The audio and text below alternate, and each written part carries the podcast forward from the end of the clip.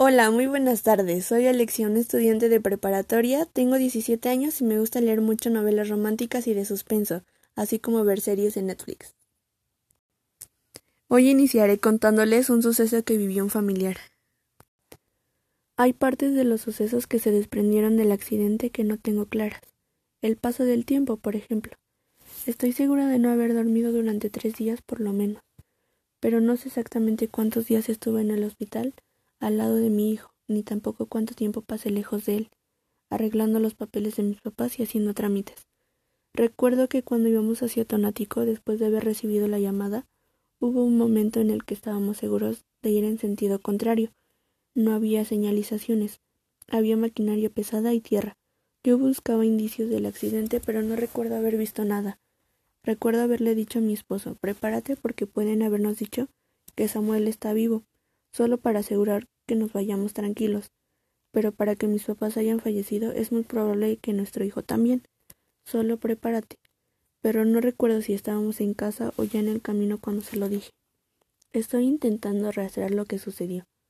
Por lo que sí recuerdo y recuerdo nítidamente son dos frases. Esto es para vida, Ana.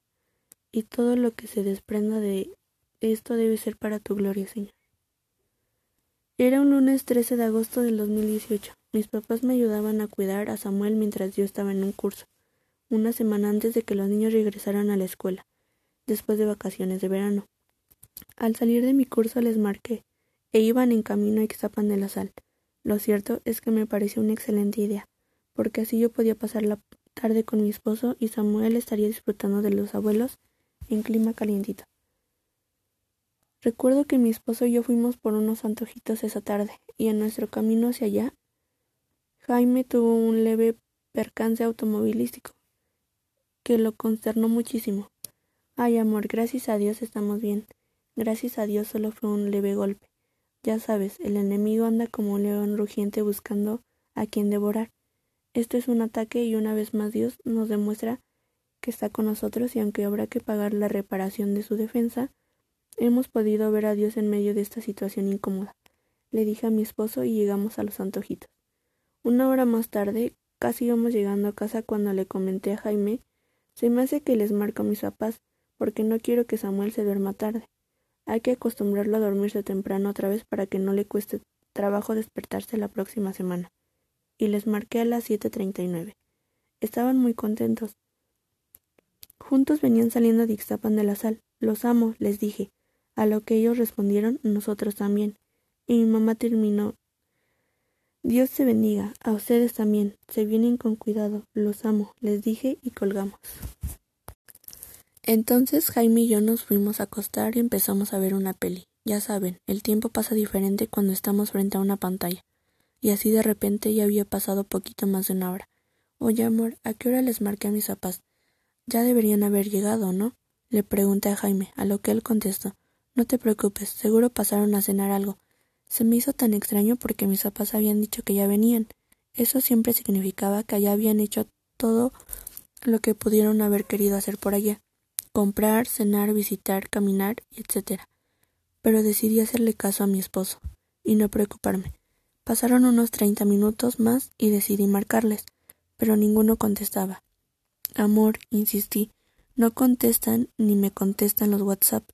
No te preocupes, seguramente dejaron sus celulares en el carro o algo así. En un rato les, escribí, les marqué ambos teléfonos y no recibía respuesta. Decidí escribir en el grupo familiar de WhatsApp para preguntar si sabían algo de mis papás, porque no contestaban. A las 10.45 les escribí que había ido a Ixtapan con Samuel y que decidieron haber llegado alrededor de las nueve y que desde entonces no contestaban ni llamadas ni mensajes. Respondió mi hermana Jessica, la, la última vez que había querido comunicarse fue temprano, pero no obtuvo respuesta. Quería invitar a mi mamá a participar en algo, pero intentaría contactarlos. Nada.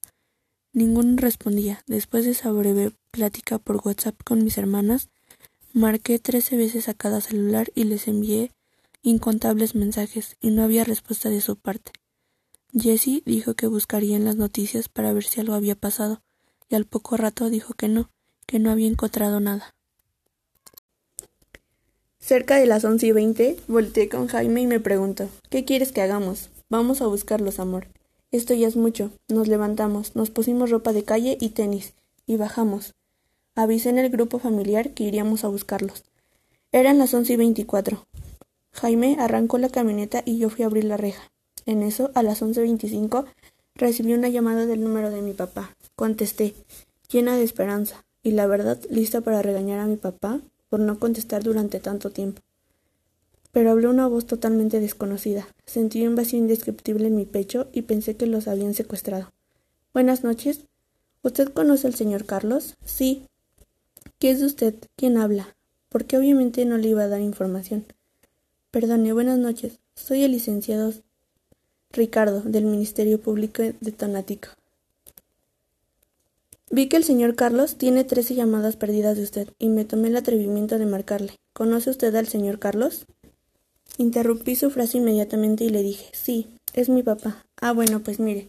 Su papi tuvo un accidente automovilístico. Chocaron. Comencé a caminar hacia la camioneta. Y Jaime venía hacia mí. ¿Sí? Creo que puse el altavoz para que Jaime escuchara, o mínimo esa fue mi intención. Sí, mire. Su papi tuvo un choque, muy fuerte y venía acompañado de una señora. Lo volví a interrumpir. Sí, mi mami. Ah, es su esposa del señor Carlos. Y venía también con un menor. Una vez más lo interrumpí. Sí, mi hijo. Ah, es su hijo. Pues mire, como le decía, usted no se vaya a poner mal. Pero su papi no sobrevivió al accidente. Se detuvo todo. Hubo un silencio y un vacío en interior y alrededor de mí. ¿Está usted bien? Sí, le contesté. ¿Y mi mamá? Mire, como le digo, fue un accidente muy fuerte. Chocaron de frente contra otro auto. Su papi, que venía como conductor, no sobrevivió. Su acompañante, su mami, ¿cómo dice que se llama? Camila. Pero le decimos Cami. La señora Camila, su acompañante, desgraciadamente tampoco sobrevivió. Se me hizo chiquito el corazón. Como que dejó de latir y se quedó sin fuerzas. Le entregué mi celular abruptamente a mi esposo. Sabía que la información que seguía era la de mi pequeño. Y si ni mi papá ni mi mamá habían sobrevivido, me dirían que mi único hijo tampoco había sobrevivido. Sí, fue un acto de cobardía quizás, pero no podría soportar recibir esa noticia. Y salí corriendo, gimiendo y gritando. Ya sé qué les pasó a mis papás diez. Ya sé qué les pasó. Toqué a su puerta y regresé corriendo a mi camioneta, mientras gritaba y me deshacía de dolor. Tuvieron un accidente, están muertos. Y me desvanecí. Salieron mis hermanas de sus casas y mi hermana Ellie se agachó para abrazarme y decirme No, Ana, no te pongas así. Esto es para vida. En ese momento recobré fuerzas y me levanté. Mis dos hermanas me veían constantemente, pero yo necesitaba saber sobre mi hijo. Me acerqué con Jaime y el licenciado Ricardo. Había tenido que empezar desde el principio. Jaime se veía tranquilo pero triste. Le pregunté ¿Qué te dijeron de Samuel? Me acercó el teléfono para que yo escuchara la verdad. No recuerdo lo que estaba diciendo, hasta que llegó a la parte el menor sobrevivió. Está muy mayugado, dijo, muy lastimado. Ya lo están atendiendo en la clínica de Ixtapan. Y regresó el aliento a mí. Me alejé para hablar con mis hermanas y les conté lo que había sucedido. Estaba temblando. Permíteme hacer una pausa en mi relato, pues es importante compartirte algo. En este tipo de siniestros, los agentes tardan por lo menos 48 horas en hacer la investigación necesaria sobre los familiares de menores desconocidos y después dan aviso. De no haber sido por el licenciado Ricardo, que rompió el protocolo tomando el celular de mi papá, descifrando la contraseña y haciendo llamadas desde el celular de una de las víctimas, fue Dios. No sé qué intenciones tenía el licenciado, pero Dios lo usó y nosotros pudimos saber del paradero de mi pequeño tan solo unas tres horas después del accidente. Sabemos que los que aman a Dios, todas las cosas les ayudan a bien, esto es, a los que conforme a su propósito son llamados. Mis hermanas y cuñados querían que nos pusiéramos de acuerdo entre sí para irnos todos juntos en una camioneta, o cada quien por su parte. Decidirme por mi parte, para no tener que esperar a los demás. Mi esposo sí estuvo de acuerdo, Mandaron a uno de mis sobrinos con nosotros. Este es el final del primer capítulo. Solo dejaremos esta parte del suceso. Tengan una linda noche y gracias.